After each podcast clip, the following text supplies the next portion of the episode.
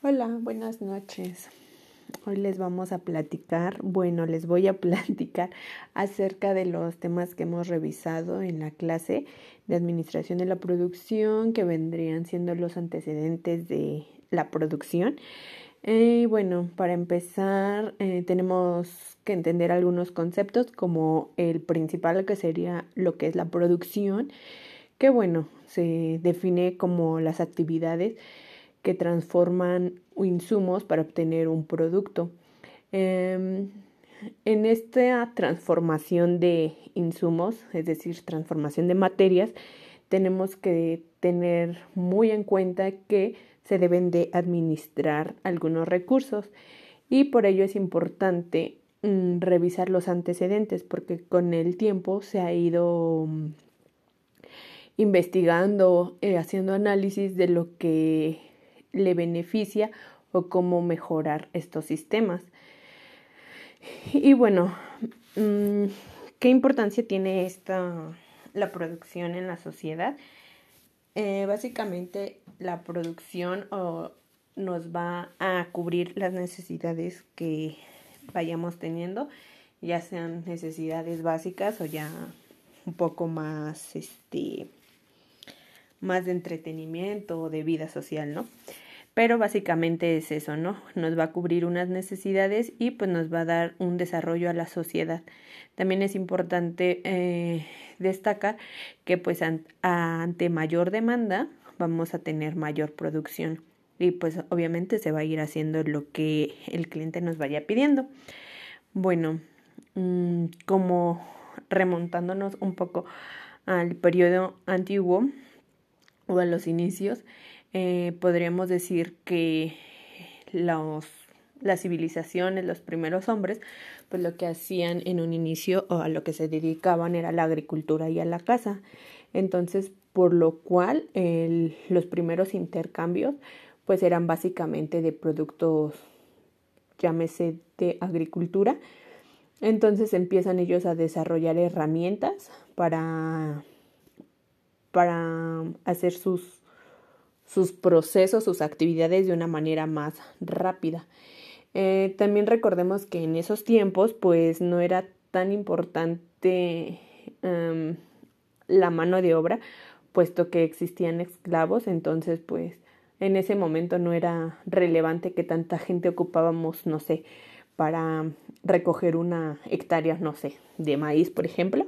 Entonces, pues en ese tiempo pues simplemente se producía lo que se necesitaba y como lo, como lo mencioné, pues básicamente lo, lo indispensable, ¿no?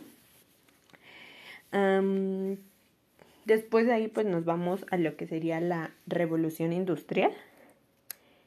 Que bueno, aquí lo que buscan o lo que se hizo fue buscar nuevas rutas para comercializar los productos que se hacían, ¿no?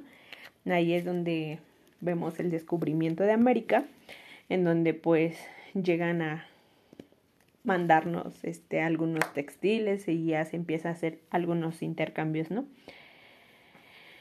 Em, ¿Qué es lo que trae la revolución industrial? Pues nos trae eh, una mano de obra más barata, como lo dije, algunos textiles y algodones, eh, y también hace como ese boom, esa transformación en cómo se venía produciendo, ¿no? ¿Cuál era la forma de producir? Mm, bueno, después de esta revolución industrial, pues empiezan a dar algunas investigaciones, algunos análisis en donde ya le dan mayor importancia a la producción, a las actividades ya un poco más a detalle. Como ejemplo tenemos a los esposos Hilbert, que hicieron un estudio, un estudio ya más minucioso de los tiempos eh, y movimientos que hacía cada operador para realizar una actividad. Es decir, ya se iban a términos un poco más pequeños, como puede ser el buscar alguna pieza, el alcanzar alguna pieza, el mover una pieza. Entonces ya eran tiempos muy, muy pequeños. Sin embargo, a ellos les resultaba importante mm, tomarle tiempo pues para generar un estándar, ¿no? O generar un proceso donde le beneficiara al operador hacerlo de una manera más rápida, eh, eficiente y a lo mejor en ese tiempo no lo sabían, pero podría hasta a lo mejor más ergonómica, ¿no? Mm, después de ellos, pues se hicieron algunas otras investigaciones, se, se analizó la producción y vieron que no era tan factible el estar haciendo producción a gran escala o en masa.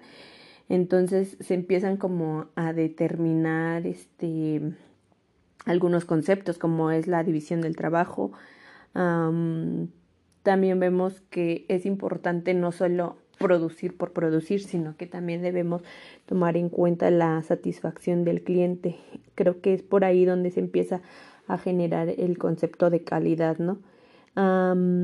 también junto con estas investigaciones, eh, Toyota empieza a querer eficientizar sus procesos. Es por ello que surge el llamado justo a tiempo, que es básicamente hacer lo que se hacer lo que el cliente te está demandando en el tiempo que el cliente te está demandando, no hacer de más, como lo había mencionado antes. Realmente el hacerlo a gran escala o a masa no bueno, vemos con el tiempo que no es lo más rentable. Uh, incorporaron otros conceptos como el supply chain, eh, la reingeniería de procesos, eh, la mejora en la productividad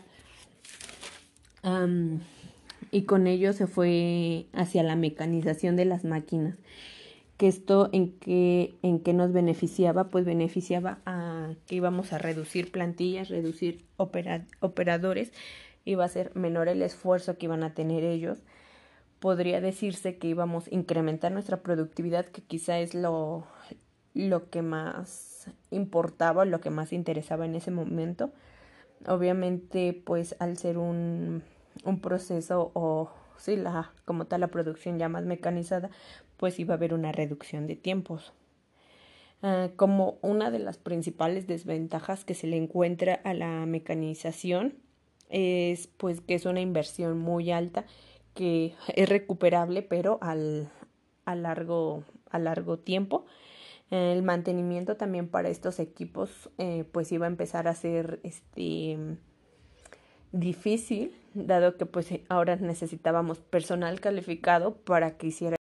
Bueno, y ya casi para terminar, vamos a hablar un poco o les voy a contar un poco de la especialización de la producción que viene siendo por ahí del siglo XX. Algunos de los objetivos era la reducción de tiempos, optimizar los procesos. básicamente, en, en estos tiempos se empieza eh, con nuevos sistemas, nuevas herramientas que nos van a ayudar a mm, entender y a, mm, y a tener sistemas de producción más eficientes con menor tiempo.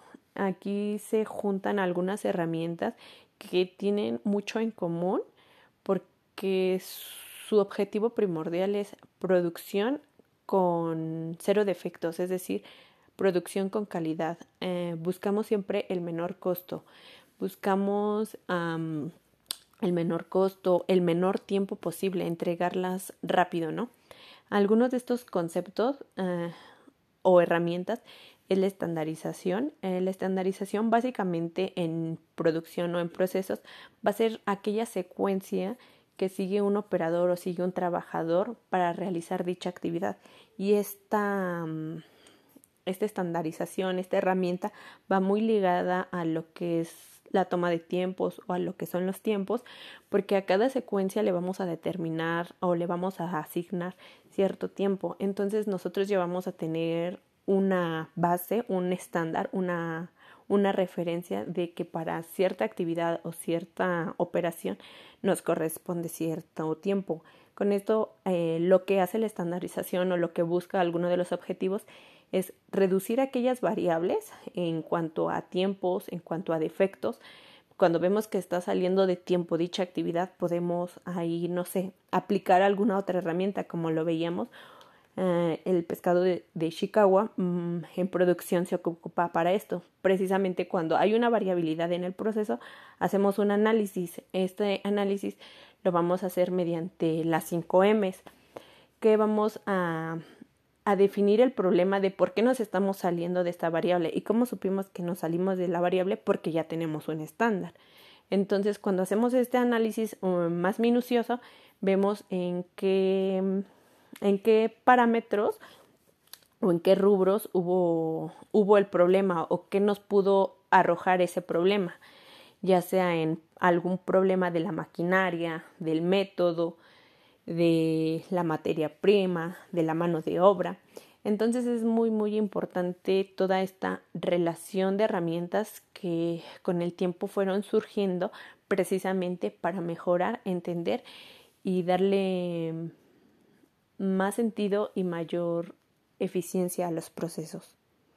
Y bueno, básicamente aquí sería como que el resumen de lo que hemos visto hasta la clase pasada. Y bueno, me despido. Buenas noches.